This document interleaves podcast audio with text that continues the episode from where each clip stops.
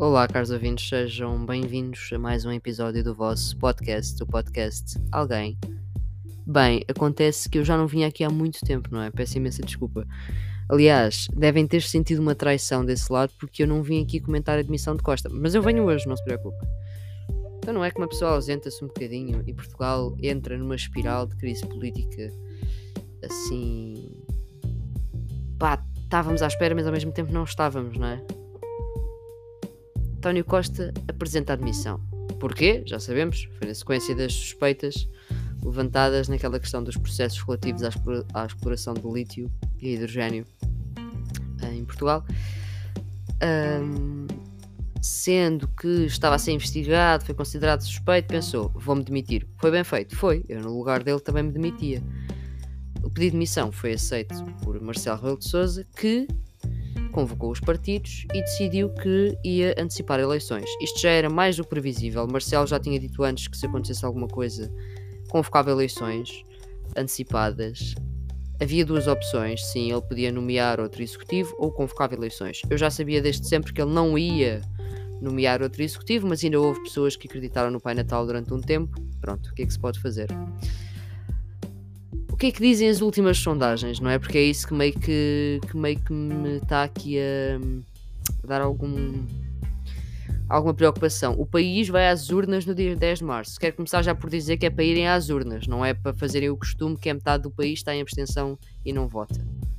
Pronto. Temos dois partidos, os maiores partidos, PSD e PS, ali taca-taco. Tipo, pá. Primeiramente, quem é que será o próximo Primeiro-Ministro? Será Pedro Nuno Santos? Será José Luís Carneiro ou Luís Montenegro? Já sabemos que vai ser Pedro Nuno Santos, não é? Pronto, sabemos também que os portugueses preferem Pedro Nuno Santos, mesmo tendo o seu passado, hum, que a meu ver é meio vergonhoso, porque a pasta que teve não, não soube lidar com ela. É ex-ministro das infraestruturas. Mas até agora temos isso. Entretanto, ah, e tal, e sondagens para para as eleições legislativas propriamente ditas relativas aos partidos. Pronto. Acontece que a última de 13 de novembro coloca o PS com 26% dos votos, PSD com 25%, Chega com 17%, Bloco de Esquerda com 8%, Iniciativa Liberal 6%, CDU 3%, o PAN com 3%, o LIVRE com 3% e o CDS com 1%.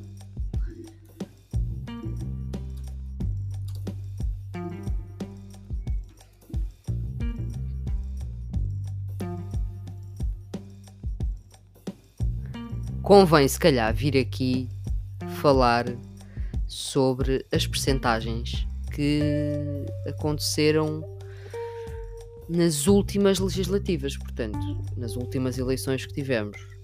O PS teve 41.37, que, pronto, deixa aqui, não é? Para 26. O PSD teve 27,67, tem 25. Pá, pronto, está tá perto. Agora, o Chega teve 7.18, aparece com 17. Lembram-se de, antes de o Chega entrar no Parlamento, eu vim aqui e disse, eles vão lá pôr aquele gajo. E ele foi. E agora tem mais. E vai ter mais ainda, porque se vai tornar uma terceira força política em peso. A malta do PSD, nomeadamente Luís Montenegro, já vai dizer: Ah, mas a gente não vai fazer governo com o Chega. A malta do PS já vai dizer: Não temos nada a ver com o Chega. Mas o Chega, facto é que está ali para viabilizar um governo. Ninguém quer é viabilizar governo com ele, mas ele está ali. E pode não ser um problema agora, podem não formar governo com ele, pode estar ali quieto, mas vai pôr lá dentro mais deputados. E eles são 12. Vão ser muitos mais. Continuando.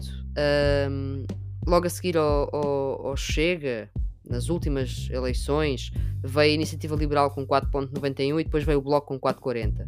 Esta sondagem mostra diferente, diz que o Bloco vem com 8% e que a Iniciativa Liberal vem com 6%. Eu assim espero que a Iniciativa Liberal passe à frente do, do, do, que o Bloco, perdão, que o Bloco de Esquerda passe à frente da Iniciativa Liberal, mas hum, não sabemos até lá. As sondagens dizem que sim, eu não sou mulher de confiar em sondagens. Vejam o que aconteceu com a Câmara de Lisboa, e mais não digo, já falei bastante sobre isso. Mas pronto, infelizmente, hum, o Bloco de Esquerda não será a terceira força política, eu acho que muito dificilmente. porque infelizmente eu acho mesmo que as pessoas vão votar nos burros do Chega. Voltando às últimas eleições, depois do bloco que teve 4,40, 5 assentos parlamentares, veio o PCP com 4,30. Aqui vem com 3% na sondagem atual. Depois veio o CDS com 1,60, que não teve assento parlamentar, e agora vem aqui com 1. Eu acho que o CDS ainda é capaz de voltar. Escrevam o que eu vos digo. O PAN teve um assento parlamentar, 1,58. Chega aqui nestas sondagens com 3%. Eu acho que eles metem lá mais alguém.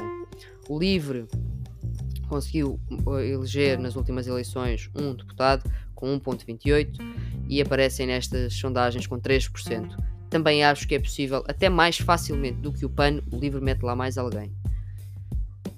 Um, não vale a pena analisar a fundo os outros partidos, os votos dos outros partidos nas últimas eleições. Queria só fazer aqui esta comparação para quem já não se, para quem já não se recordava das últimas uh, eleições, dos resultados uh, dos outros partidos sem ser o PS, que governou com maioria absoluta. Atenção que esta sondagem que eu acabei de, de mencionar um, é da Aximage, foi feita para a TVI e para a CNN já depois da crise política se ter instalado. Foram quatro, quatro, desculpem, 504 respostas recolhidas. Um, portanto, sondagens valem o que valem. Não, por favor, não achem que vale tudo. Tá bom? Pronto. Género, ah, a sondagem diz isso, então é assim. Não, não é para isso que servem as sondagens. Relativamente ao PS, já sabemos que, pronto, que segundo o barómetro de intercâmbios, como eu disse há pouco, Pedro Nuno Santos deverá vencer José, José Luís Carneiro nas eleições diretas para a sucessão de António Costa. Isto vai acontecer no dia 15 e 16 de dezembro. Portanto, 15 e 16 de dezembro, vamos ver quem vai ser o próximo líder do Partido Socialista. Mais coisas aqui das, das minhas teorias de conspiração ninguém me parece assim tão preocupado, não é? A inflação em Portugal está uma valente palhaçada. Em outubro estava, comparada com o mês do, do ano anterior, a taxa de inflação estava em 2,1%. Não estamos bem. Ah, mas o salário mínimo vai aumentar. Está bem, mas vai tudo aumentar, já sabemos como é que funciona. As pessoas vão passar mal, muito mal, e parece que não. Parece que está tudo bem na mesma, não é? Estamos em campanha política ainda a começar, mas muito, muito, para mim, muito generalista. Toda a gente diz, claro, que vai levar o país para a frente, mas não vejo medidas concretas com peso. Uh, as eleições também tiveram este tempo para quê? Porque é que vai ser tão tarde? Porque o presidente também quis dar tempo ao PS para se, para se erguer, o PS estava caído no chão, tem que se levantar, e também porque queremos aprovar o Orçamento de Estado, que é para não ficarmos a governar uh, ainda com o orçamento uh, antigo para o ano. Pronto. É só isto, é só mesmo para isto. Quero saber o que é que vocês acham? Quero que partilhem comigo. Não precisam dizer em quem é que vão votar, mas têm que ir votar. Não me interessa. Nem que seja branco ou nulo. Vão lá votar ok? Ah, mas são todos o mesmo. Metam essas teorias uh, longe da democracia, tá bom? Vão lá, exerçam o vosso direito. Há pessoas que lutaram por ele, vou fazer a lenga-lenga do costume. Há pessoas que lutaram por ele, existiram pessoas a morrer por ele, portanto, os senhores vão levantar-se no dia 10 de março e vão votar. Não quero nem saber. Não quero nem saber o que é que vocês acham. Vão votar. Mas criem as vossas teorias. Acham o quê? Acham que vai ser um governo à esquerda, com uma geringonça? Acham que vai ser um governo à direita? Acham que alguém vai fazer governo com o Chega? Acham que o CDS volta ao Parlamento? Acham que o PAN vai ser preponderante? Que o LIVRE vai ser preponderante? Que o MAS vai ganhar assento parlamentar? Acham que o Bloco de Esquerda vai recuperar? Em comparação com as últimas eleições? Acham que a Iniciativa Liberal pode ser uma terceira força? Ou que vai passar o Bloco? São estas coisas que eu quero saber. São estas coisas que eu quero saber porque hum, temos que pensar sobre elas, tá bom? É impossível num país onde a saúde está como está, que não há médicos para nada. Por exemplo, eu no outro dia tinha uma consulta de medicina geral no centro de saúde que demorou dois meses até acontecer. Cheguei lá, eu só queria que me passassem umas análises, a médica faltou, pá, tive consulta de planeamento familiar. Para quê? Para nada.